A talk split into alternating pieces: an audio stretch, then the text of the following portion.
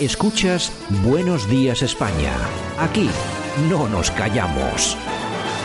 Bueno, y nos quedamos en Madrid en este recorrido que hacemos por la piel de toro. Esta mañana y tenemos a Francisco Gómez. Francisco, ¿qué tal? Buenos días. Buenos días, ¿qué tal? ¿Cómo estáis? Y tenemos a Carlos Izquierdo, que es vicesecretario de Organización del Partido Popular de Madrid y diputado en la Asamblea. Don Carlos, ¿qué tal? Buenos días. Hola, muy buenos días. Bueno, encantado de tenerla aquí en nuestro, en nuestro programa, que, nos haya atendido. Y bueno, y yo creo que tenemos que empezar por la actualidad, que es lo importante, lo que está ocurriendo en Cataluña, sobre todo porque yo sé, alguien me ha contado que usted ha estado ya en Cataluña varias veces a lo largo de la campaña electoral. ¿Cuál es su impresión? ¿Qué, qué, qué conclusiones se ha traído para Madrid?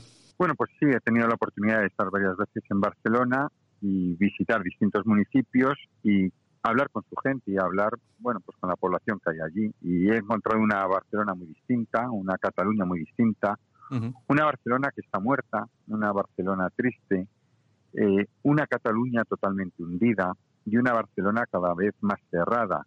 Siempre ha sido una ciudad muy abierta, muy cosmopolita, pero es verdad que tantos años de nacionalismo han destrozado Barcelona y han destrozado Cataluña.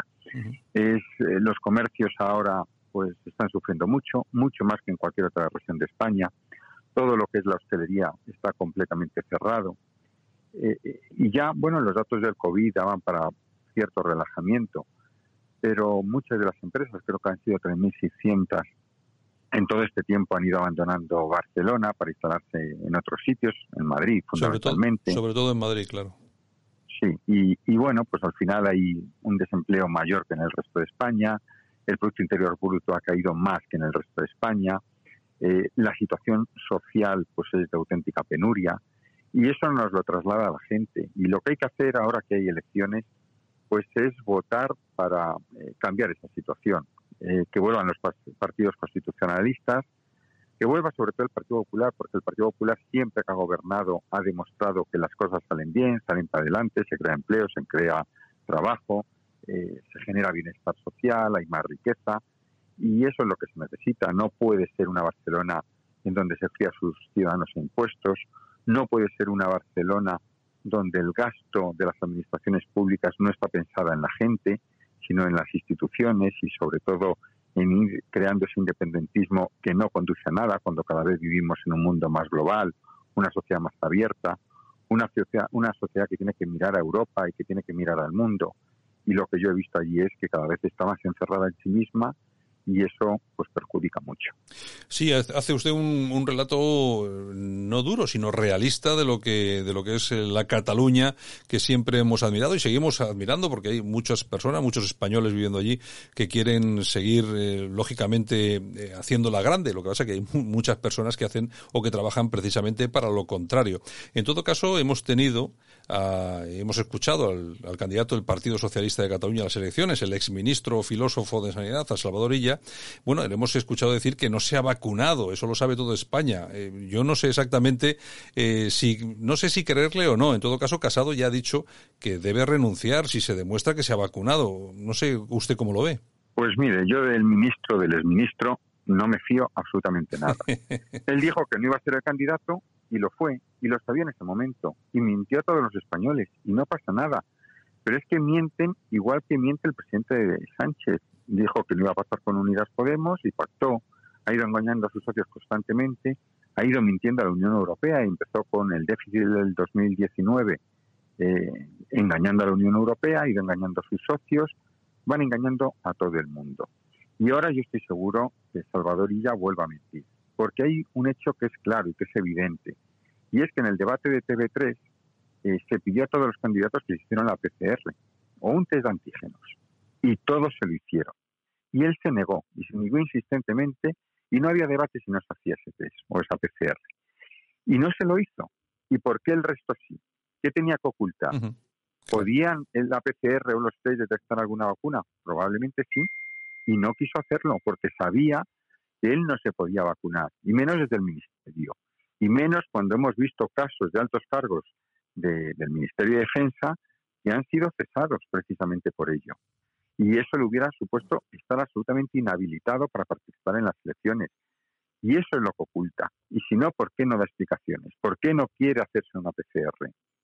Yo creo que es una mentira más de las muchas a las que nos tiene acostumbrados el Partido Socialista. Bueno, incluso hemos visto ya algunas protestas frente a, a Ferrat pidiendo la dimisión. Sí, pues yo creo que ya la gente está cansada. En Barcelona han salido personas contra la sede del Partido Socialista Catalán y en Madrid también. Eh, esta mañana lo hemos visto, estaba abarrotado de gente protestando eh, pues contra el Partido Socialista, contra Pedro Sánchez y sobre todo contra Salvador Illa, porque no queremos más mentira, no queremos más engaños. Esto tiene que cambiar. Necesitamos un país dinámico, un país activo, un país que no engaña a su población y justo eso es lo que no tenemos. Bueno, en la Asamblea de Madrid, eh, la señora Díaz Ayuso ha avanzado que el Hospital Público Enfermera Isabel Zendal también va a servir como centro de, vacunación masiva y también se van a utilizar pues en los grandes centros, grandes recintos como el Within Center o Vista Alegre. Bueno, parece ser que la cosa mm, funciona bastante bien en Madrid, ¿no? Hombre, Madrid es otra cosa. Madrid eh, ha estado a la vanguardia, se han tomado decisiones valientes, decisiones que además han resuelto los problemas de las personas, de la gente, de la sociedad, desde el primer momento.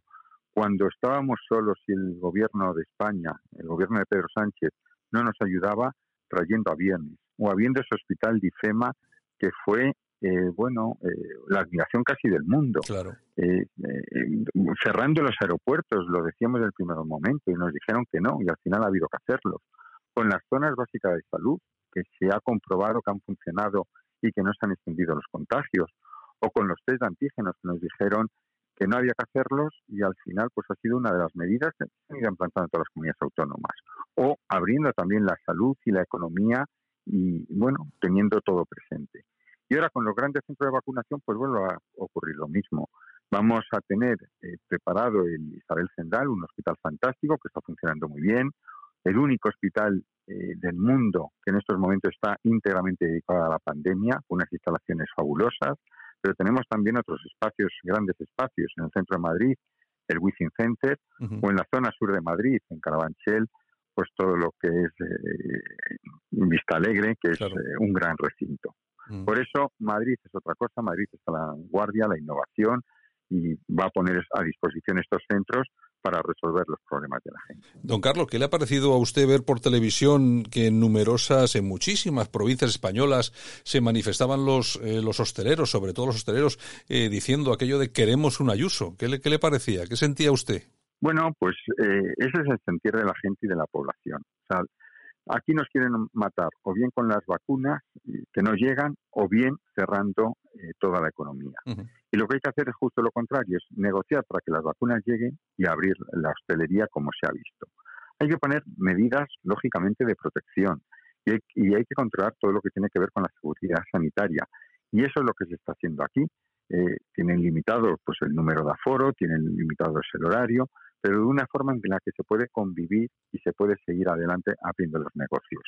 Lo que no puede ser es cerrar todo, porque ya lo vimos que fue una mala decisión, que fue, eh, y lo hemos visto en todos los periódicos, no nacionales, sino también internacionales, el que peor gestionó la crisis de todo el mundo, de todos los países del mundo, fue España, fue el, presidente Sánchez, fue el ministro Illa, y justo ahora es lo que no quieren hacer. Eh, aquellos que dijeron que había que cerrar todo, Ahora no quieren tomar esa decisión y la dejan en manos de las comunidades autónomas. Y la Comunidad de Madrid ha conseguido un equilibrio, un equilibrio en el que se busca la salud de las personas, pero también la salud en el trabajo, la salud de las empresas, para que al final esto no se hunda, porque vamos a tener muchos problemas de futuro y lo que ahora importa es que todo también salga hacia adelante. Eh, don Francisco Gómez, ¿alguna cuestión para don Carlos Izquierdo? ¿Sí? Sabrá... Ah, sí, sí, ahora sí, bien decía que, bueno, ya, ya conoceremos, conocemos todos que, el último escándalo ¿no? del Partido Socialista con respecto a las posibles eh, corruptelas, una vez más, además, en, en, la comunidad de Andalucía, ¿no? De hecho, los ministros Montero y Planas, que son ministros de este, de este actual gobierno, pues parece ser que autorizaron un préstamo irregular de 8,4 millones a, a, la empresa de energía fotovoltaica Isofotón, ¿no? Entonces, y de hecho, además, eh, el juez y la Fiscalía de Anticorrupción, pues parece que ya ha pedido el acta de esa, de esa reunión que validó la operación en su momento, ¿no? Y sin embargo, vemos el silencio absoluto por parte del, Partido Socialista, que está una y otra vez eh, dando y machacando a la opinión pública con el tema de Bárcenas, que bueno, ya sabemos el recorrido que le queda, ¿no? ¿Qué opinión le merece este asunto a usted, señor Izquierdo? Bueno, yo creo que antes de nada hay que contarlo muy brevemente, porque hay mucha gente que todavía no sabe lo que está ocurriendo aquí. Cierto. Entre el 2005 y el 2012, en años de gobierno del socialista, en esos mismos años que estaban con los seres beneficiándose muchas personas del Partido Socialista Andaluz, eh, se dio a Isofotón, una empresa fotovoltaica, 80 millones de euros.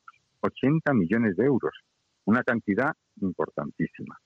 Era una empresa eh, en ese momento que tenía una deuda de más de 30 millones, que fue una situación muy complicada, y la Junta de Andalucía decidió dar ese dinero.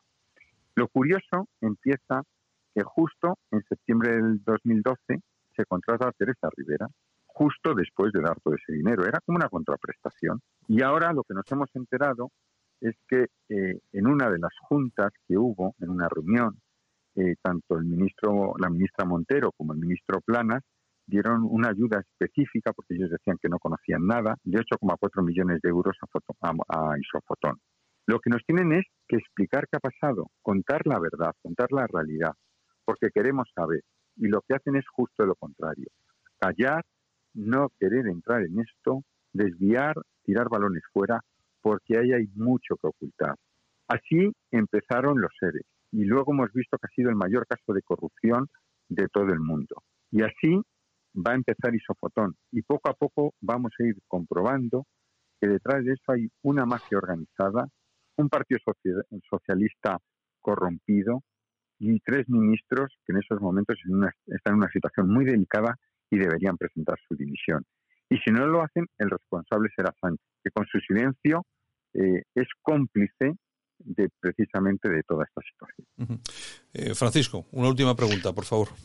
Eh, sí, comentaba señor Izquierdo el tema de, de, dimisiones, ¿no? Pues nunca mejor, nunca mejor traído a cuenta, teniendo en cuenta el ridículo que por culpa de, del señor Borrell hemos, hemos, estamos sufriendo, tanto en la Unión Europea como con la cumbre que se ha celebrado hace pocos días con, con Rusia, y la consecuente eh, metida de pata del vicepresidente Iglesias, eh, bueno, pues llamando la anormalidad de la democracia española y que tanta repercusión está teniendo en todos los medios, teniendo en cuenta que absolutamente es cierto y que la única normalidad, efectivamente, es que ellos estén en el gobierno y él haciendo este tipo de declaraciones. Eh, le pregunto lo mismo, ¿qué tipo, qué, qué, opinión le merece al respecto la, la actitud del vicepresidente y del gobierno en general que de una forma un poco metafísica, como hizo la, la, portavoz del gobierno, pues trató de tapar un poco la situación para quitarle importancia. Bueno, el, ridículo constante que hace España a nivel internacional es de escándalo. Eh, lo vemos todas las semanas. En esta semana, pues ha sido los problemas con Rusia, pero la semana pasada fue lo mal que se hizo con Marruecos y la situación también con la inmigración constantemente estamos viendo meteduras de pata a nivel internacional, pero sobre todo que en esas meteduras de pata el vicepresidente quiera sacar pecho y diciendo que España es una normalidad democrática, pues yo creo que es intolerable. Y está muy bien que se pida la dimisión de un, un vicepresidente que lo que tiene que defender es su país, tiene que defender a su patria y tiene que defender los sistemas. Y si se tienen que mejorar, se mejorarán. Pero también, y yo le recuerdo al vicepresidente, que por los organismos internacionales somos una de las democracias más consolidadas, una de las democracias más transparentes y que mejor funciona. Y desde luego aquí existe una normalidad, salvo él y todos sus ministros de Podemos, que eh, constantemente están eh, intentando denigrar la democracia en España. Y lo hemos visto también en esta misma semana con Televisión Española, donde atacan a la corona, donde no tienen compasión absolutamente por nadie, y donde ellos, que caen una y otra vez en multitud de irregularidades, y, la semana pasada también lo vimos, como el vicepresidente y la ministra de Igualdad, que son un matrimonio que ingresan muchísimo dinero, pues tienen una asesora del ministerio que al final va a su casa a ser de niñera. Sí. En definitiva, yo creo que es todo un despropósito. No podemos los españoles soportar en la situación que estamos estos temas. Nos duele mucho, nos duele mucho ver el sufrimiento de la gente y que esto el vicepresidente y esta ministra se estén riendo de todos nosotros. En todo caso, don Carlos, lo que sí llama la atención es que critiquen eh, la democracia española, pero no se les escuche ni se les oiga decir absolutamente de Venezuela o de Cuba, ¿no?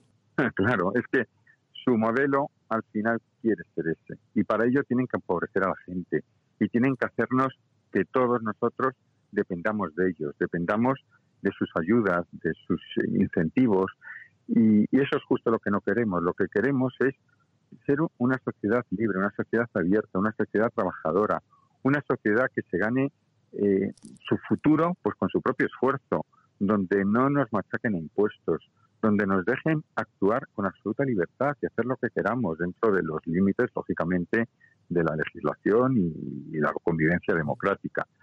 Bueno, en definitiva son dos modelos antagónicos. Ellos quieren pues ese sectarismo y ese comunismo que hemos visto en otros países y que al final lleva a la pobreza. Y nosotros lo que queremos es una libertad, una apertura, ser una sociedad moderna, occidental, democrática, y que siga trabajando y siga para adelante. En todo caso, comentábamos también el tema de los famosos rótulos en televisión española sobre eh, el tema de la monarquía, pero bueno, tampoco de lo que no se habla demasiado, por lo menos en determinados medios, es que el autor del rótulo eh, ese ha sido o fue jefe de prensa del Ayuntamiento de, Badalona del Partido Socialista de Cataluña.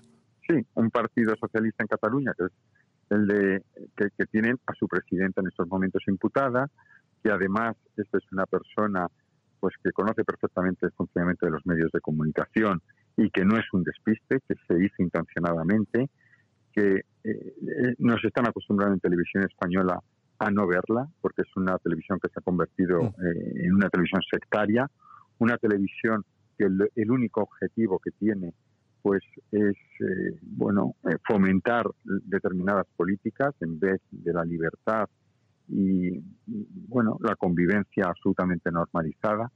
Bueno, yo creo que es en todos los ámbitos. Eh, todo lo que tocan lo destrozan. Y Televisión Española cada vez va peor. Cada vez tiene menos personas que la ven. Porque ya no es creíble. Porque es una televisión mm, de la que ya no nos fiamos. Y lo vemos semana tras semana. Y, y el caso precisamente de la infanta, pues es que ha sido muy relevante. Bueno, son los, eh, los índices de audiencia más bajos de la historia de televisión española, que no es de extrañar, pues eso, teniendo en cuenta lo que usted denuncia y además que es cierto, es ese sectarismo que se iba a diario. Pues muy bien, don Carlos Izquierdo, que es vicesecretario de organización del Partido Popular de Madrid, también es diputado de la Asamblea, muchas gracias por atender Buenos Días España de Radio Cadena, un fuerte abrazo y aquí le esperamos en alguna otra ocasión que tengamos algún tema interesante del que tratar. Bueno, pues nada, un placer, muchísimas gracias por la invitación y como siempre pues a su disposición. Un abrazo muy fuerte. Escuchas Buenos Días España. Aquí no nos callamos.